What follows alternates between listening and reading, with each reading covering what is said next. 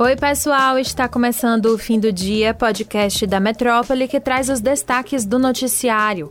Hoje é segunda-feira, 24 de outubro. Eu sou Luciana Freire e comigo na apresentação está Madson Souza. Oi, Mads, tudo bom? Oi, Lu, tudo beleza? Olá para todos vocês que nos acompanham. Nosso primeiro assunto de hoje são os acontecimentos do final de semana, que foi super agitado.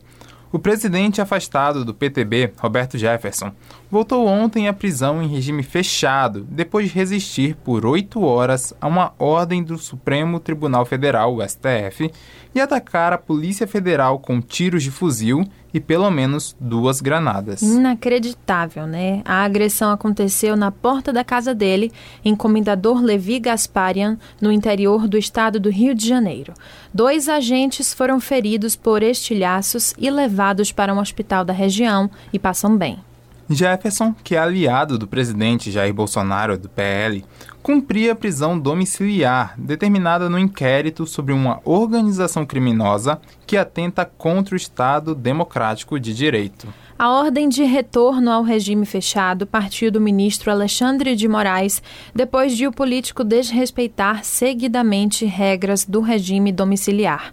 Entre outras restrições, ele não podia ter armas, participar de atividades políticas ou usar redes sociais. Mas no sábado, Jefferson publicou um vídeo com ofensas pesadas à ministra do STF e do TSE, Carmen Lúcia. A violência não ficou restrita ao preso. Apoiadores dele e de Bolsonaro foram para a porta da casa de Jefferson, onde agrediram o cinegrafista Rogério de Paula, da InterTV, que é uma filiada da TV Globo. Ele foi esmurrado e bateu com a cabeça ao cair no chão. A PM abordou os agressores, mas os liberou. Neste momento, Roberto Jefferson aguarda audiência de custódia. Já o cinegrafista Rogério de Paula, agredido por apoiadores de Jefferson, recebeu alta da UTI na manhã desta segunda-feira. Em entrevista à Rádio Metrópole nesta segunda, o presidente do Sindicato dos Policiais Federais da Bahia, José Mário, falou sobre o ataque. Para o representante da categoria, o desfecho esperado pelo ex-presidente do PTB era um cenário que o colocasse como mártir e tivesse efeitos no cenário político atual. Sobre a performance das equipes da Polícia Federal, o presidente do sindicato avaliou como positiva, no sentido de não dar espaço para que os ataques de Jefferson ganhassem força como a defesa de um ideal. José Mário comentou também sobre a atitude de um agente filmado conversando com Roberto Jefferson depois da rendição. Nas redes sociais chamou a atenção o tom amigável e também as risadas no encontro. Para José Mário, o colega estava demonstrando calma e empatia, conforme é orientado em seu treinamento de gerenciamento de crise. Agora falamos sobre o leilão do prédio que abriga o Arquivo Público do Estado da Bahia. Comentamos esse caso já, tintim por tintim, em episódios anteriores do fim do dia. Então, se você ainda tem dúvidas, volte um pouco para entender todos os detalhes. A atualização desta segunda é que o vencedor do leilão desistiu de comprar o imóvel. Essa informação foi divulgada pela Procuradoria-Geral do Estado nesta segunda-feira, dia 24.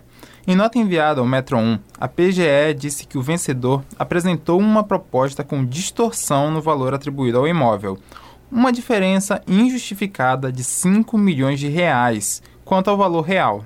A PGE questionou ainda o único lance proposto com uma estranha antecipação de cinco dias da realização do leilão, se apresentava como uma medida especulativa, o que poderia provocar dano ao erário público. A nota da PGE esclareceu também que o imóvel ainda integra o patrimônio público, confiante o Estado da Bahia no reconhecimento de suas alegações para invalidar o leilão e afastar a penhora sobre o bem, patrimônio cultural dos baianos.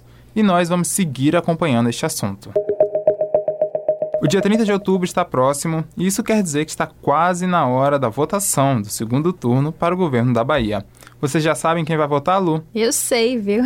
Mas calma que o voto é secreto E justamente para ajudar vocês a se decidirem, trouxemos um resumo da primeira sabatina realizada com os candidatos ao governo do estado neste segundo turno pela Rádio Metrópole. Isso mesmo, Meds. A CM Neto do União Brasil foi o primeiro candidato a ser entrevistado e a conversa teve como temas o resultado do primeiro turno, a manutenção de sua neutralidade entre Lula e Bolsonaro, sua declaração como pardo e também os debates desta segunda etapa. Olha aí, vários temas. Perguntado sobre como recebeu o resultado do primeiro turno das eleições, Neto confessou uma certa frustração pois uma expectativa havia sido criada, já que o candidato estava à frente do adversário, Jerônimo Rodrigues, na maioria das pesquisas. Isso aí. Neto disse também que depois de três dias em choque, seguiu em frente e que está otimista e confiante para o resultado do segundo turno, porque ele disse que está vendo uma parcela do eleitorado despertar e se envolver mais com a política neste momento de segundo turno. Outro tópico abordado foi a corrida presidencial. Neto manteve sua posição de neutralidade em relação à presidência da República e não declarou aproximação ou voto a Luiz Inácio Lula da Silva, do PT, ou Jair Bolsonaro, do PL, mesmo com a tentativa de aproximação de nomes bolsonaristas, como João Roma, do PL, e Raíssa Soares, também do partido, de sua candidatura. Ele defendeu a posição como uma forma de garantir segurança para o seu governo. Também reforçou o que já vem sendo dito ao longo da campanha de que está preparado para governar a Bahia com qualquer um que o Brasil escolha para presidente. A declaração de ACM como pardo também foi discutida durante a sabatina.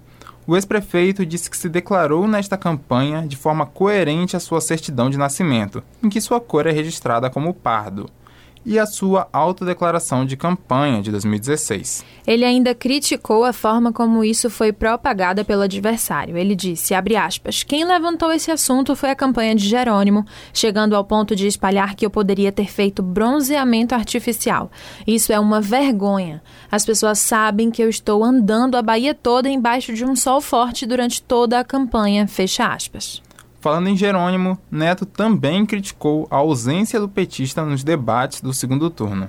Ele aproveitou e também justificou só ter participado de um dos três embates da primeira etapa das eleições. Para Neto, apenas dois dos debates tinham sido sérios, o da TV Bandeirantes e da TV Bahia, e não pôde participar do primeiro por um compromisso de campanha.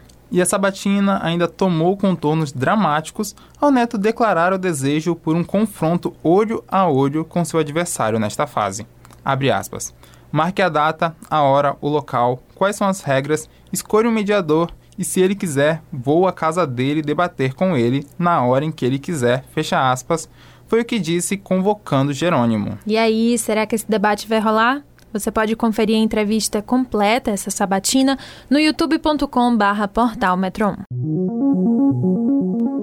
E agora vamos à terra do rei Charles, porque o ex-secretário de Finanças do Reino Unido, Rishi Sunak, vai ser o novo líder do Partido Conservador e, por consequência, o novo premier britânico. O ex-secretário competia com a líder do partido no legislativo, Penny Mordaunt, que se notabilizou como secretária de defesa na gestão de Theresa May em 2019. Ela, no entanto, desistiu da corrida na manhã desta segunda-feira.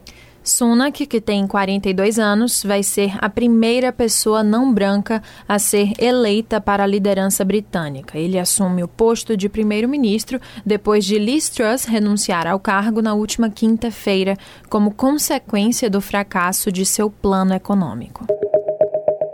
E é isso, pessoal. O episódio de hoje fica por aqui, mas se você quiser ter acesso a essas e outras notícias, basta entrar no metro1.com.br. Acompanhe a gente também pelas redes sociais, arroba grupo.metrópole no Instagram e TikTok e arroba metrópole no Twitter. Lembrando que você pode ativar as notificações no Spotify para receber um alerta a cada nova edição do fim do dia. Tchau, Meds, tchau, pessoal, e até amanhã. Valeu, Lu, valeu, pessoal, e até a próxima.